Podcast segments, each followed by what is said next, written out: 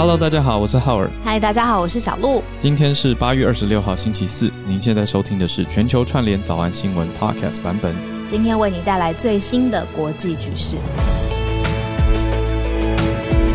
那我问你哦，比如说半夜醒来开始工作，你会半夜回人家 email 吗？我，你知道 Gmail 现在有一个很棒的设定，是可以 schedule email。以前都要用，哦、就是对，设、嗯、定好时间。Okay. 以前我都要用一个外挂程式。我完全知道你在说什么，因为半夜回信会让别人觉得你看起来很恐怖。对啊，这个人很疯，就是为什么半夜回我这样，没有办法好好回信嘛？对，我们工作团队内部也会说，哎、欸，你看这个窗口半夜两点在写信，他们也太拼了吧？所以我们也会这样去评断别人。所以后来我们自己也都很注意，就换位思考嘛。所以就我会故意设定早一点，或有的时候我我有时候很故意啦，我想要让对方知道我半夜还在还在忙他们家的案子。所以我就半夜写信哦，就是要用策略的用。对。然后我最近也很常在想说，就是你看这么晚了，工工作这么久才想这个问题，嗯、就是你觉得 average 来说，就是一封 email，嗯，正常回复对方的时间多久不会算？这个人根本没有心，没有在回我的信，就是可以拖多久？我觉得两 average 来三天吧，也要看事情的早晚啦，哦、就应该说事情的严重、哦、急迫程度。我觉得一般两三天吧。两三天都还没回，两三天，嗯，对啊，两三天都还没回，除非是有事休假，不然就是有一些状况吧。哦，两三天，OK。嗯那讯息类工作有的时候会收到一些，比如说不论是不是窗口或是同事，嗯，的工作讯息，嗯，你觉得大概要多久回？假设 Line 好了，你觉得多久？是不是要秒回？是不是人只要在手机前面都应该要秒回？我找人家就要这样子，人家找我不一定。没有啦，怎么这样？大家听到了吗？我们比武招亲还是继续？我找人家人家就赶快回。没有啦，我是一直在想，在拿捏这个速度，因为。我有的时候，比如说，好一录影，好假设今天录影长五个小时，啊，真的是没有办法回，没办法回讯息的五个小时。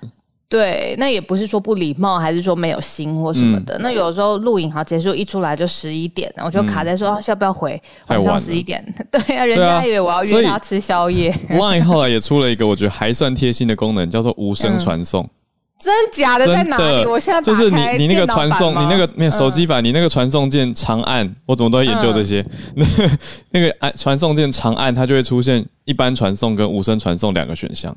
那无声传送还是会发出去，可是对方不会跳出通知，所以蛮适合在晚上你想要预发，因为 Line 不能像 email 一样先排程嘛。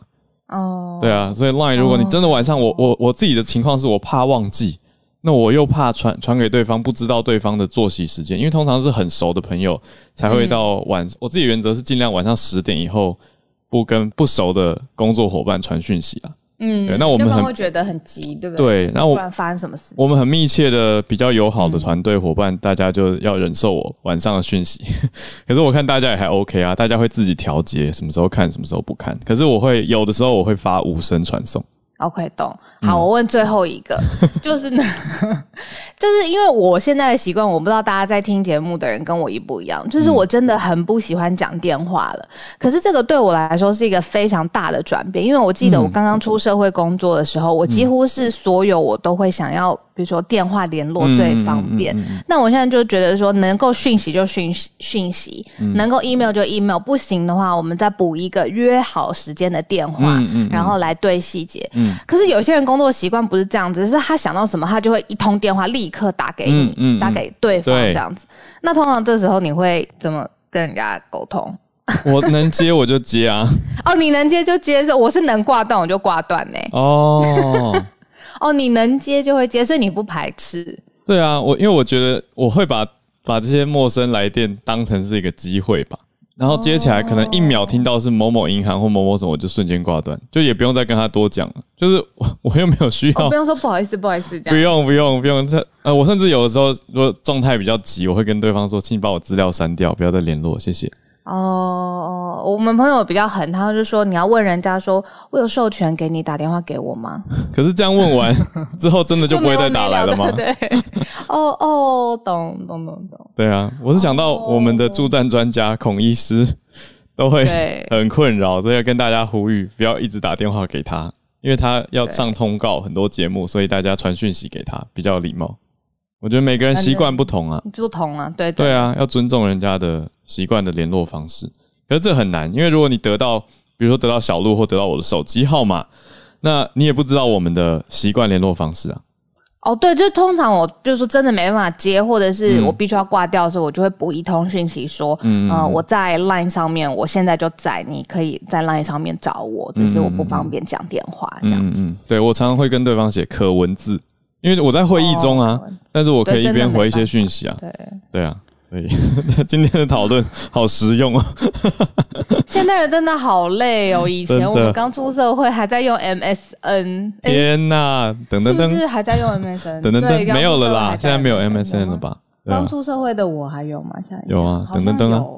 对，那个时候只是要注意什么昵称跟上限的问题。没有，那个时候大家都很好笑啊，就是会假装在忙或者假装，然后忙碌中，永远挂忙碌中，然后或是放很长的一个动态。待办事项给大家看，有没有？我大学的时候会想要，就是把晚上想吃的宵夜放在我的昵称中，然后你就会，你就是那种 啊，没有没有，然后就会有人送来啊。完全不是，完全没有，就是班花就会收到更多的。然后我通常就是别人会来，就是隔壁朋友就女宿女生宿舍就会来敲门说要不要一起出去买，出去买。我看到你想吃什么，这真的是一个很残酷的世界。哦、没有，那这样代表你朋友很多啊？你真的很乐观。我说真的啦，你想想看，有多少人自己一个人想吃宵夜，没有人陪他，是不是？好啦，好好，我们今天实在是又实用又怀旧的。好，我们来看一下今天的几大重点。呃，我们今天的标题里面有很多新知识哦。呃，特别是像哈瓦那症候群，我自己还要再更进一步了解的。那另外所谓的新知识，也有让人很震撼的消息，我们就先一则一则来看。好，第一则比较像是延续啦，就是大家现在都在看，讲的大家是世界各国都在看阿富汗。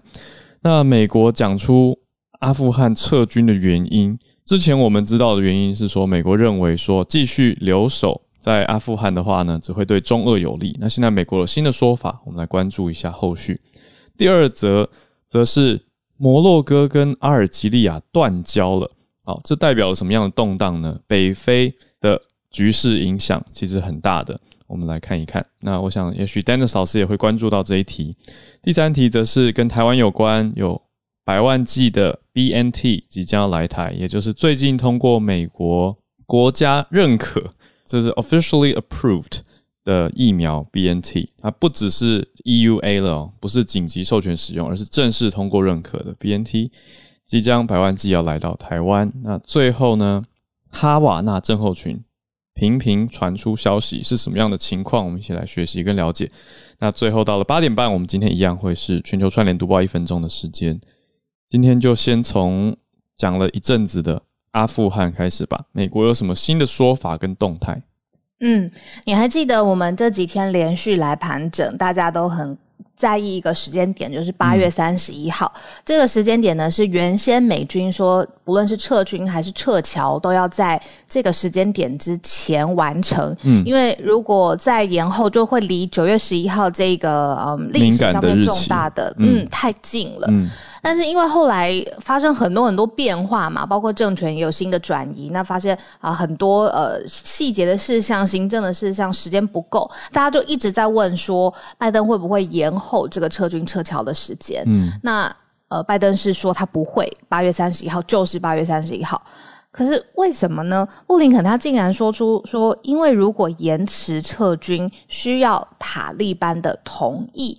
哇！我在看这个标题的时候是觉得，这个是代表说美方做的这件事情，可能现在必须要跟塔利班新的政府来密切的协调，可能双方都要一致。如果有一方，比如说塔利班不不愿意啊、呃，不愿意美军这么做，那美军就不可以这样子做的意味。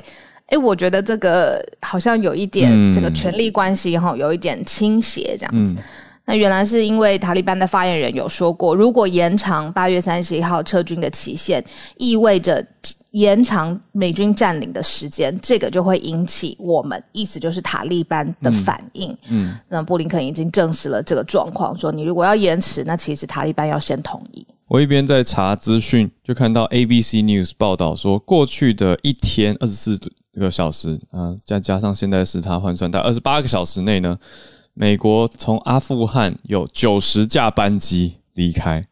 哦，平常我们就是想一个大概的撤离的画面嘛，可是如果想成九十架飞机起飞离开，这个量又又是一个不同的感受了。那有多少人撤离呢？有一万九千人。所以持续都还在进展当中，尤其是现在倒数的一个礼拜，可以说是如火如荼的在撤出了。那从二零零一年，ABC News 也做了一个整理啊，二零零一年到现在，美国军人在阿富汗有发生什么样的状况？有两千三百一十二位的美军人士遭到杀害，量这个数量还有这些人的家庭，其实大家想想。也都是对美国人来说会是很重大的考量跟影响。刚刚讲到的是军人哦，美军。那一般平民百姓呢，有四万多死亡，总共花了多少钱呢？嗯、根据 ABC News，这是八二四点九个 billion，也就是八千两百四十亿，八千两百四十亿美元哦。嗯、那花在训练上则是有八百八十亿美元，花在训练跟装备在阿富汗的美军上。嗯、所以对于美国人来说，这真的不是一个。很，就是我们也可以用 unpopular 来形容吧，就是一个 unpopular option。今天的早安英文就是很不受欢迎跟不讨好的一个做法跟选项。嗯、那布林肯他刚刚发表的谈话也是受到国际的媒体关注。那嗯，我们这边好像可以来听一下下他有讲什么。好 points of incentive and points of leverage. And I just wonder, you know, I know that the Trump administration went the other way. 哦，好，这边是播放布林肯的画面，但是是主播在平息哈。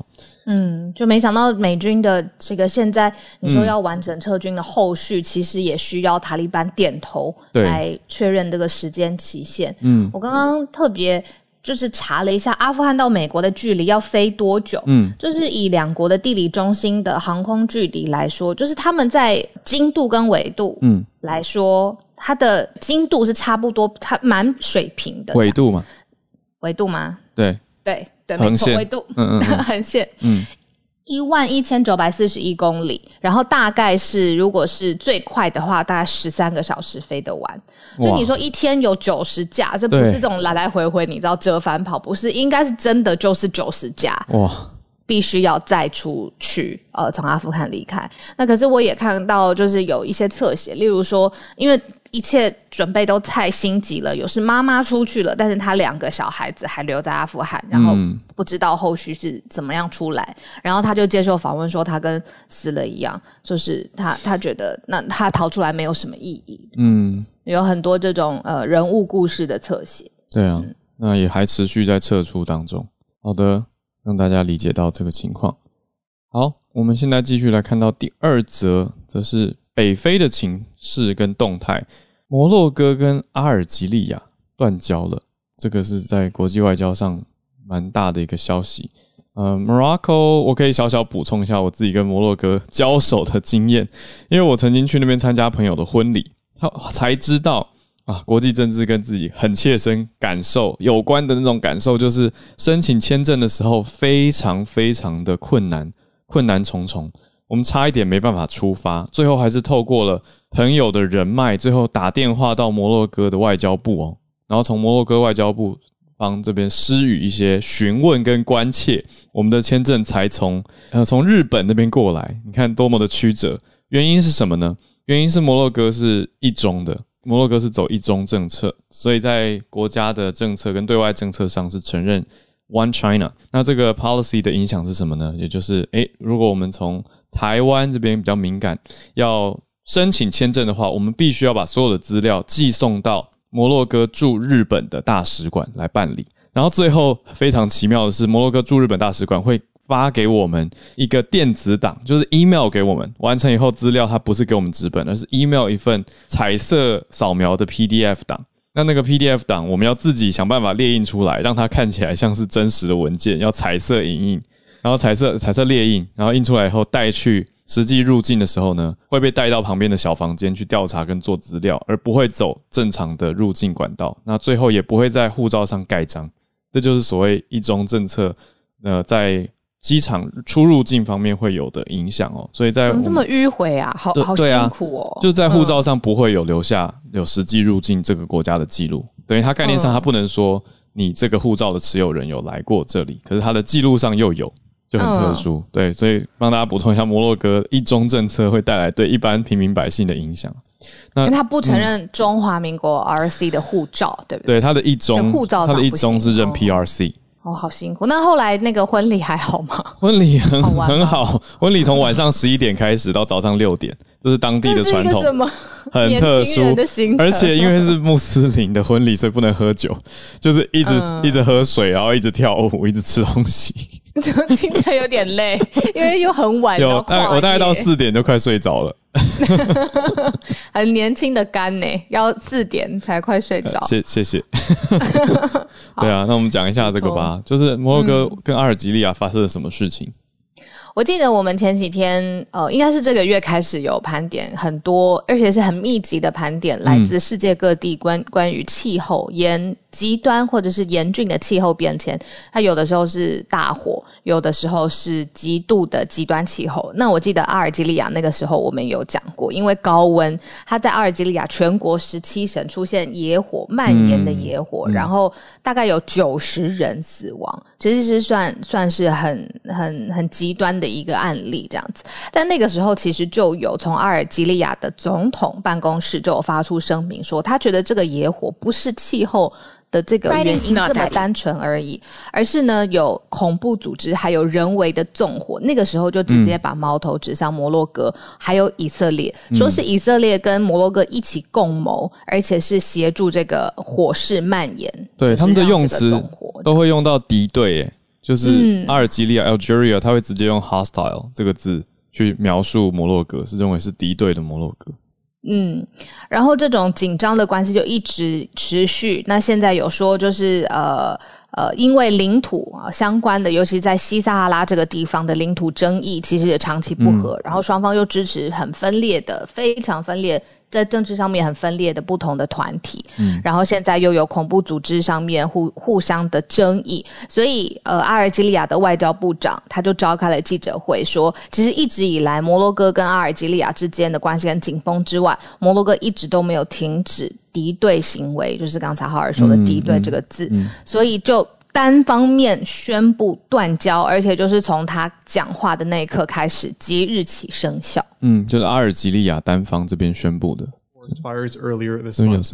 For more, let's bring in William Lawrence. He's a professor of political science at the American University in Washington, and he's also the former North Africa Project Director. 这个是 France Twenty Four English。 法国公共广播媒体的频道哦，刚刚的声音是主播在描述了，主要是要呈现的是说阿尔及利亚这边单方的呈现啊、哦，表示说要断交，就是要断。那也讲到了呃，小鹿刚刚讲的 wildfire 野火的情形。好、哦，那后续发展如何，影响北非到中东会不会有一些联动呢？那这其实背后也都有很复杂的因素，像是摩洛哥本来不完全是阿拉伯国家。哦，他是本地的一个族群，叫做 Berber，就是柏柏人。那后来被被法国殖民，然后又被阿又被阿拉伯阿拉伯国家所影响，所以当地才会有人会讲法文，有人会讲阿拉伯文，就蛮复杂的。好，那法国跟非洲纠结的历史又是另外一个题目了，所以之后有机会再。出动历史老师，我们的伊丽白油姐姐姐来跟大家解析一下。好，那今天也许比较先从外交跟国际政治的角度，看看 Dennis 老师待会会不会有一些想法。好，我们好，我们来持续下一则的新闻。嗯，嗯，跟台湾很有关系。对，BNT 要来了，所以有百万计的 BNT。你身边的朋友有在讨论吗？就是比如说，谢谢主、嗯、主要安排的人呐、啊，然后或者是又觉得啊，那接下来可以好像又很剂量很充足这样。嗯，我身边大家最近讨论度比较高的是高端哦，因为有一些人去打了高端疫苗，身边身边认识的人。那当然，对于 BNT，大家主要都还是在讲说，呃，谢谢郭董等等。好，可是我觉得比较有趣的是，我昨天看到这个 BNT 准备要逾百万剂，就是一百万剂多的疫苗要来台湾的消息，是从路透社 先看到的，就是好像是路透社首发，然后我们当地的媒体才开始转播的感觉。我我不知道你有没有注意到这个时间轴。如果那个时候你在忙，可能就会没有注意到。我是先看到，嗯，消息怎么会是路透社先发出，然后各家才综合外电去报道出来的。就讲到说，台湾会在八月底九月初会收到第一批的 BNT 疫苗。这个原因呢，是透过路透社的报道讲到，消息人士指出说，上海的复星医药公司没有办法获得中国当局的紧急使用授权，所以就放弃进口了德国的 BioNTech。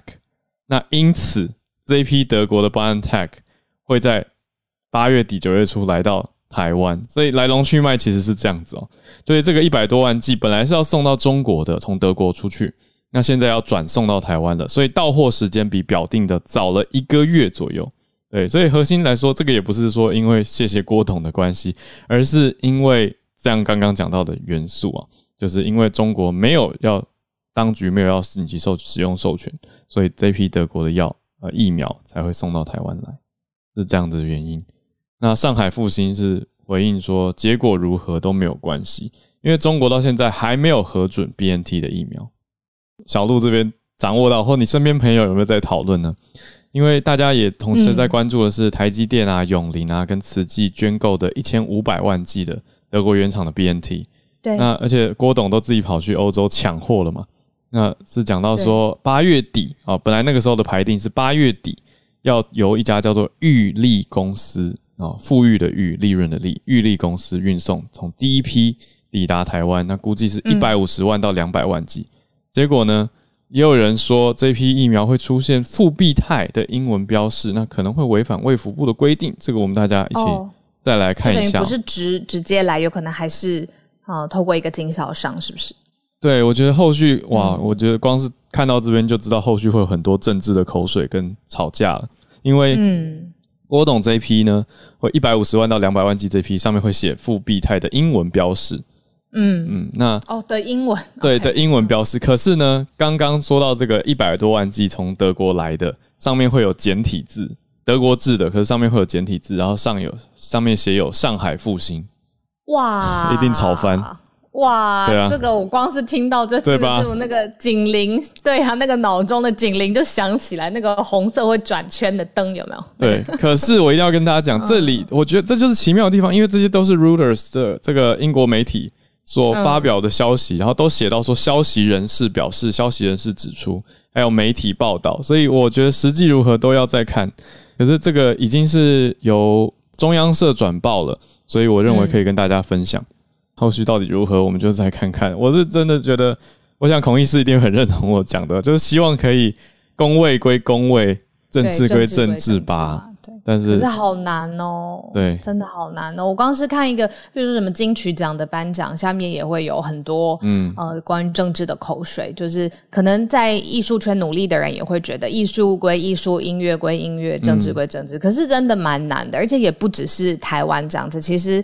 你看跟，跟呃，我们很常讨论美国，嗯，或者是中国是没有这种言论的评论的自由。可是我觉得好像只要你知道，就是在讨论权力到底是谁得到什么，嗯、怎么得到。昨天 Dennis 老师不是说 Who gets what, when and how？Yes，然后就全部的人就会一起，就是很一窝蜂。对，像我们昨天也在又又闲聊起来，我们昨天也在群组讨论，就是羚羊跟呃最近的一些秃鹰之间的新闻嘛。嗯，那大家也是很好奇，就是各式各样的处理的方法。对，那。政治就是众人之事，怎么处理嘛？嗯，那当然，大家都会想要 weigh in，就是要表达一下意见。嗯，就希望后续不要有过多的啊延伸，因为太难了，就可以预期一定会吵吵一片。好，那大家就先心里有一个准备喽。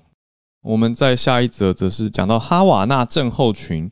好，所谓哈瓦那症候群，讲到的是一种病症。那这个症状会有什么样的情况呢？就是头痛、晕眩、记忆受损。那这个情况为什么会传出来？是因为我们讲过的美国副总统贺锦丽现在正在访问新加坡跟越南，已经来到越南了。因为驻越南使馆的人员传出了这样子的哈瓦那症候群，而要延后这个行程哦。大家就在想说，嗯，那为什么叫做哈瓦那是古巴的首都呢？是因为美国驻古巴的外交官在二零一六年的时候第一次通报了这样子的症状，那认为是受到了呃奇特的指定或者攻击。那后来在台湾。嗯等亚洲地方也都传出有这样子的情况。那上个月中欧也出现了类似的案例，所以这是《华尔街日报》的报道，讲到很多的外交官跟政府人员啊，出现一些比较奇怪的这种神经，比较偏向神经耗弱吗？呃，特殊的情况，然后有人认为是攻击。而且这个攻击竟然是声波的武器攻击，嗯嗯、我不知道你会不会特别敏感，就是比如说你去假设随行会议，或者是跟外交官一起工作的时候，嗯、竟然因为比如说立场的关系，就发动了声波武器的攻击，说外交人员会出现一致的这个呃，比如说头痛啊、晕眩、恶心，嗯、是因为跟一个叫定向脉冲射频能量，嗯，可以理解，Directed Pulse RF Energy。嗯，造成的结果，这是一种微波，呃、嗯，一种射频的能量，对，因为是罪魁祸首。其实我们有很多传输都是大家看不到的，啊，嗯、像现在的无线网络，或者对啊，你看很多东西其实它都是一个能量波。那光是有能量的嘛？那不可见光也是一个传输，声波也是一个传输。所以如果有定向的一个能量一直对着你打。然后那个频率是经过设计的，然后造成你不舒服，我觉得完全可以理解，而且自己不一定会。太 evil 了，不对，很可怕，没有感觉吧？因为看不到啊，看不到威胁啊。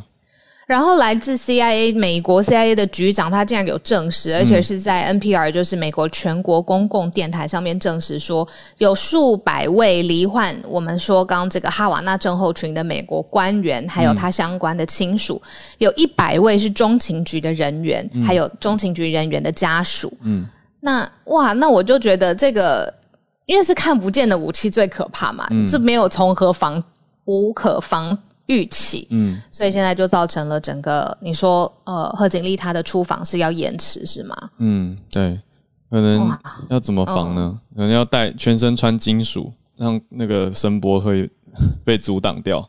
不知道戴头盔吗？或者怎么？就是看起来也会有点好笑。可是到底要怎么阻挡？我们还没有看到有好的保护方案。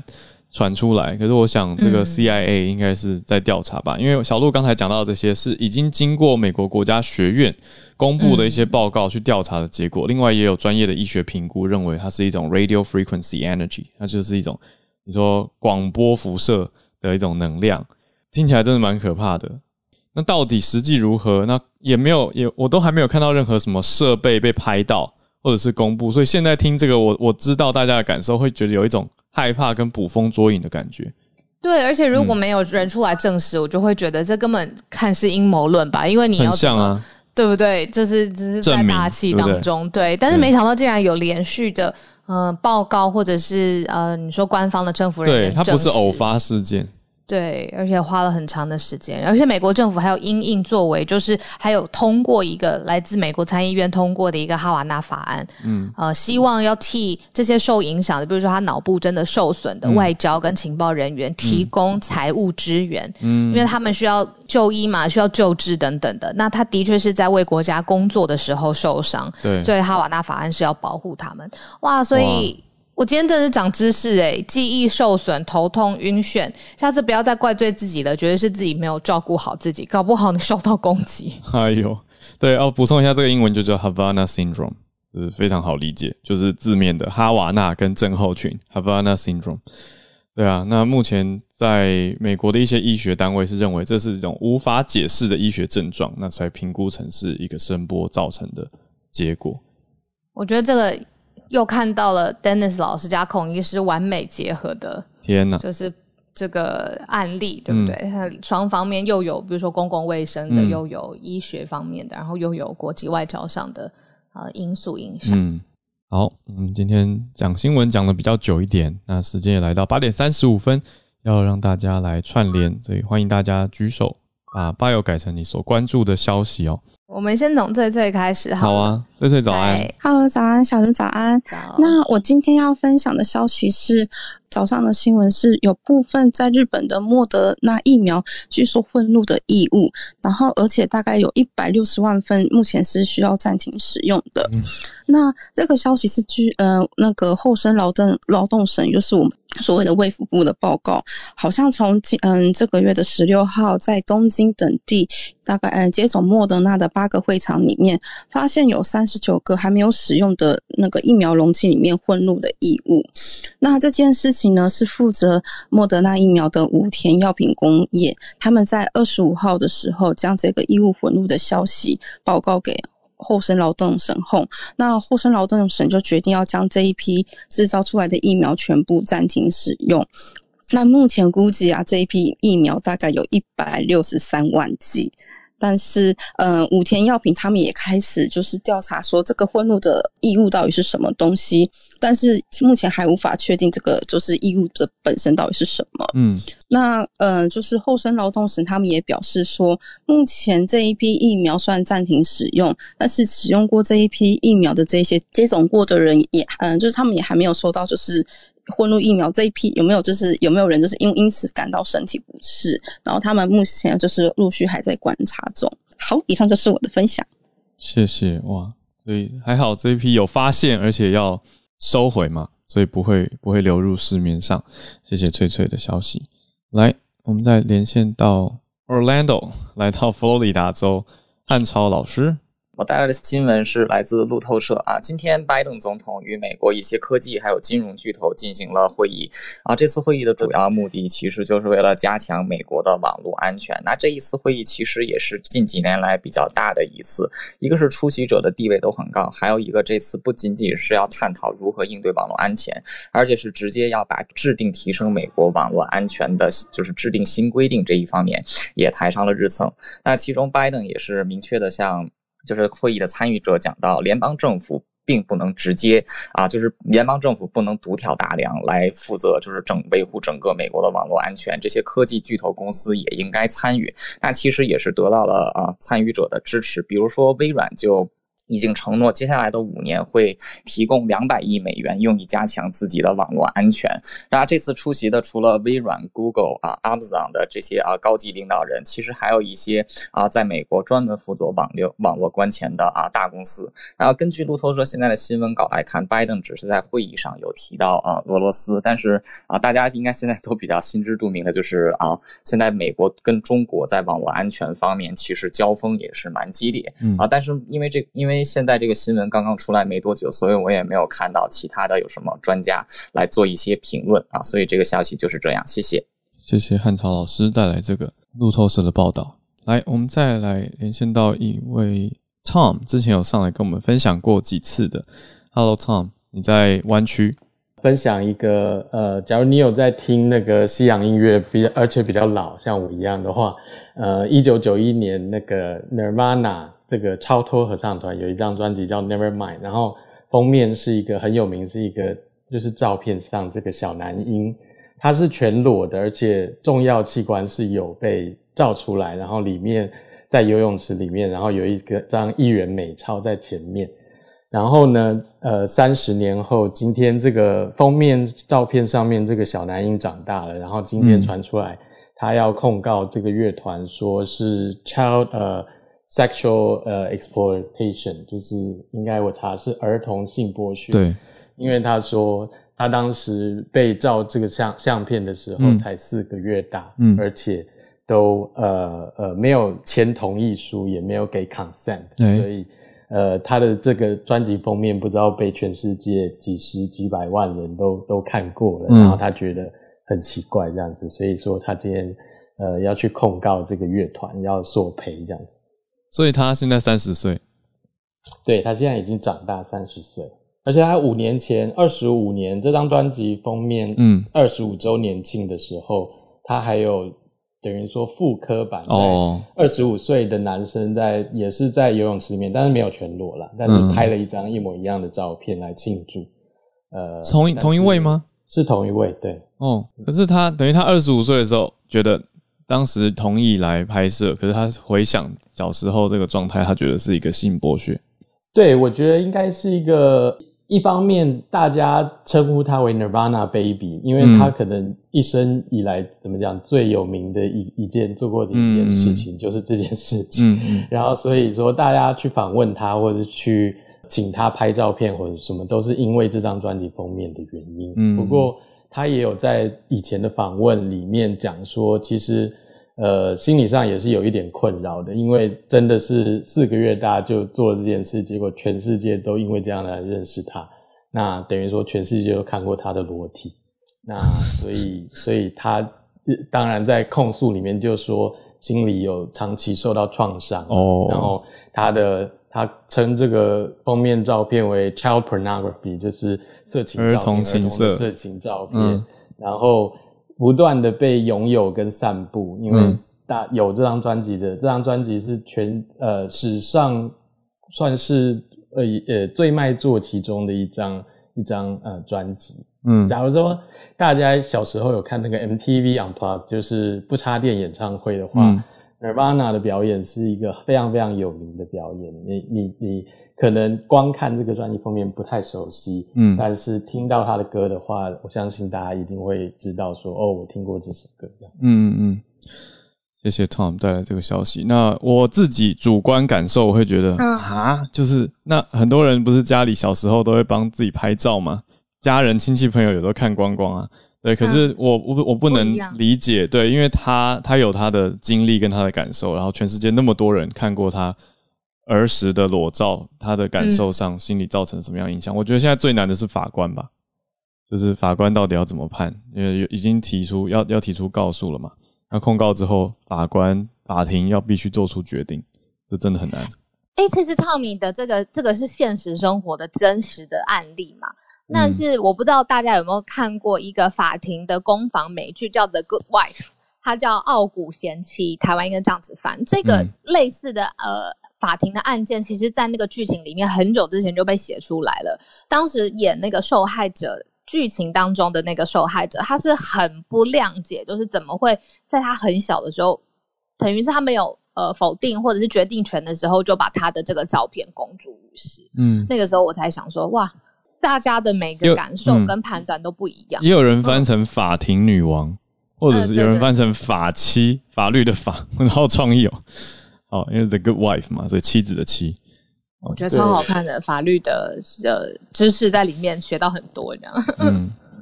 我觉得，尤其是这个是一九九一年照的照片，那那时候还没有 social media，嗯，那现在又有了 social media，然后我又当了爸爸，所以每一次在要分享小朋友的我自己儿子的一些事情的时候，嗯，我有有时候都会先想一下，就是说，到底我要不要去问我的五岁或者是我两岁的儿子说，你们想不想要你们的照片被被肖像权？嗯，对呀、啊，其实是一个可以很深入探讨的一个话题，尤其是 social media 的年代。嗯、对啊，那就就像这个小朋友，他当时四个月也不可能理解或同意或否否定否决这个决定呢、啊。对啊，嗯、然后可是你说他几岁有意识要争取自己的权利，那这个是有一个法律的年限追溯限制的吗？或者是要怎么去制定呢？我觉得也变成一个不一样的议题，因为世界在改变嘛。那世界的社群媒体或网络媒体传播的方式也在改变，那跟以前的观感跟造成整个社会的变动也不一样了。所以也许这是代表着一个不同时代的观感跟嗯个体意识的尊重，还有法律之间纠结的一个讨论。谢谢 Tom 带来这个很特殊、有趣，但是值得大家关注的一个消息。所以我再小延伸一下下，嗯、可能也问一下跟法律相关的，就是界定，可能每个国家也不一样。就是它既然是一个专辑封面了嘛，嗯、对不对？它最后是一个专辑封面，那它算不算是一个艺术创作品呢？也就是它的艺术创作其实也一大部分是很整个所有权是授予属于这个。把他创作出来的这个人，嗯、那当然呃，可能也要问，就是比如说他拍到的是东西的这个主角的肖肖像权，可是他周遭还有一些，比如说字体设计啊，然后呃颜色设计啊等等，他又变成了是一个艺术创作品。嗯、那要怎么样的界定？我觉得可能法律它也是一个与时俱进的东西，它也不断的在调整改变，但真的是一个很、嗯、很特别的案例。嗯嗯嗯，对啊，然后就是 NFT 也可以再延伸下去嘛，就是呃，用 blockchain 的技术，其实你可以确定说哪一个档案到底是谁拥有的，谁真正是属于的，很很多很多可以探讨的。谢谢 Tom，谢谢谢谢。好，那我们今天来到了助战专家的时间了，邀请 Dennis 老师已经来到台上。今天选的这些题目都还蛮紧绷的，不是紧绷，就是说我们继续观察阿富汗。嗯、我想先问大家，你们觉得，如果如果你们在美国，而且是像我学生的年纪，你们听到呃国务卿布林肯居然讲，竟然居然自己承认说，哇，我们在阿富汗的撤军期限必须要得到塔利班的同意，嗯、我不晓得你们感受是如何？觉得这世界五味杂陈，而且会觉得为什么受制于此？对，你会不会觉得怎么我们不是超强的美国吗？我、嗯、我我我其实把最近就刚好我这个学期在上课上美国政治，然后我就在学校课堂上面问美国的学生做及时的民调，真的百分之九十以上，我的八十个学生有超过七十个学生是说他觉得美国的美国不应该这么软弱。所以你可以感觉到那种，就是为什么拜登现在民调直直落，是因为不是因为不喜欢撤军，而是因为撤军接下来这段时间美国政府所表现出来的态度，可能包括应对进退，传达出来的好像美国不是像以前这么强。美国明明，呃，你知道美国美国的年轻人觉得美国很强，或者大家都觉得美国还有一定的实力，为什么连塔利班在他们的心中，塔利班应该是相对于是比较弱的，应该可以更强势来处理，可是拜登政府看起来呢是比较。打算要用外交的手段呢，来比较和平的处处置。可是可以想象到，就说就像我刚刚问大家的，可以想象到为什么美国的民众或者是呃呃大家看到这样的新闻会觉得，哎，怎么怎么怎么一直一直在妥协哦？所以这就是为这就凸显出来现在呃拜登的一些困境，就是我们知道。呃，就像布林肯说的，现实是塔利班占据了阿富汗，而且他们有一定的控制权。拜登摆明了是不想要再牺牲美国子弟，也不想要再浪费所谓的资源，要把资源移到别的地方。可是对于美国民众来说，美国美国应该是第一的，美国应该展现更强的实力哦。所以其实阿富汗的是阿富汗的问题现在比较头头大一点。拜登政府很明显的把整个议题的焦点在每天下午的白宫记者会，你可以看得很清楚，白宫的。啊，新闻秘书把重点摆在美国有多大的能力，每天撤出多少人。像今天刚刚浩有说，今天就宣布说撤出一万九千人。嗯。把重点强调在美国有这个能力撤撤退的很快，可是撤退的很快这样的消息呢，好像没有办法满足美国民众的这种这种意愿哦，所以这个是呃目前美国遇到的一个困境。那我们说美国遇到的困境，离开了中亚之后，刚好今天我们选的这个话题呢，跟其实跟阿富汗、跟中中亚、中东都是有关系的。为什么？摩洛哥跟阿尔阿尔及利亚断交，其实最后一根稻草是因为八月十二号，八月十二号发生什么事？呢，摩洛哥跟这个以色列宣布建交哦，就是说以色列拜访摩洛哥之后，他说：“诶，我们要发展关系正常化。”这个关系正常化是美国在后面呃很努力在推的，希望以色列跟阿拉伯国家开始展开比较正常的外交关系。那以色列呢，在今年八月十二号外外交部长拜访了摩呃拜访了摩洛哥之后，做出这个决定，在今年将会互设大使馆。所以我刚刚说这是最后一根稻草哦，因为以色呃这个摩洛哥跟阿尔阿尔及利亚之间呢有很多的冲突，大家互看不顺眼。我可以举例，最最关键的是摩洛哥不爽阿尔及利亚什么？摩洛哥不爽阿。阿尔及利亚支持摩洛哥境内像是西撒哈拉沙漠自地区的一些自治区。摩洛呃阿尔阿尔及利亚觉得，诶，这些自治区他们支持这些自治区应该有自治权。可是摩洛哥说，这是我我家的事啊，这是我的内政啊，你为什么要插手？你为什么要发言？另外啊，阿尔及利亚跟以色列之间的关系也非常的不好。为什么？因为阿尔及利亚是支持巴勒斯坦的，所以以色列呢多次的说，阿阿尔及利亚你不要再不要再插手这个啊，不要再去支持巴勒斯坦。所以在这样的一个三角的紧张关系下，你就可以理解为什么我们刚刚说，当八月十二号。以色列宣布跟摩洛哥恢复正常外交关系，并且在这个今年就会设互设大使馆，真的是让阿尔及利亚非常的不高兴哦。那阿尔阿尔及利亚也不高兴摩洛哥，因为呃阿拉伯国家啊，就说美国在推动阿拉伯国家跟以色列的关系正常化，可是阿尔及利亚我们刚刚说了，阿尔及利亚其实跟以色列关系是糟非常糟糕的。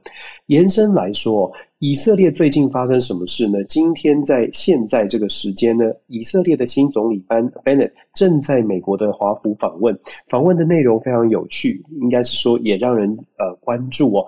因为今天下午他先见了布林肯，先见了国务卿布林肯，然后接着去见这个呃国防部长 Austin。呃，有趣的是，布林肯跟奥斯汀都在承诺以色列哦，如果以色列跟阿呃伊朗发生了军事冲突，美国会给予相对应的支援。这个支援是给所谓的军事武器设备的支援哦，这讲得非常的清楚，而且会确保以色列有自我防卫能力，这是美国定调的事情。为什么会讲到这件事？因为以色列最近跟伊朗之间的冲突是越演越烈，以色列是强烈的反对美国跟呃跟伊朗回到二零一五年的核协议。大家会觉得拜登一一向都是呃想要用外交用和平的手段呃来处理伊朗的事件，可是今天也有新的消息传出来说，拜登呢是希望可以用外交手段解决伊朗的核协议的争议，但是美国也不排除用其他的途径。你可以想想，配合现在以色列 Bennett 现在呢，在以色列最大的消息是，以色列想要用军事的手段跟伊朗发生冲突。会不会以色列跟伊朗就这样子打起了仗来？我觉得这个在中东地区啊非常值得关注，因为以色列其实已经非常想打仗了。从多多方的资讯看起来，以色列对伊朗已经不满非常久了。那现在阿富汗地区这个美国撤军之后，整个中东地区军事实力来说，以色列其实真的相对来说它是很有实力的哦。所以以色列会不会就此呢得到了美国的首肯，或者美国放了绿灯会黄或或者黄灯，以色列又真的开战了，这个我觉得可以，呃，后续很很非常值得观察。那另外呢，我们今天有讲到这个神、嗯、神秘的哈瓦那的呃 syndrome，对，其实这个哈瓦那 syndrome 它确实在二零一六年开始，为什么叫哈瓦那 syndrome？顾名思义，它是从古巴出现的。在古巴的驻美国大概有四十多名外交人员，先是有这种感受哦。小鹿最喜欢这种新闻了，就是 什么神秘的，然后哪里有不舒服。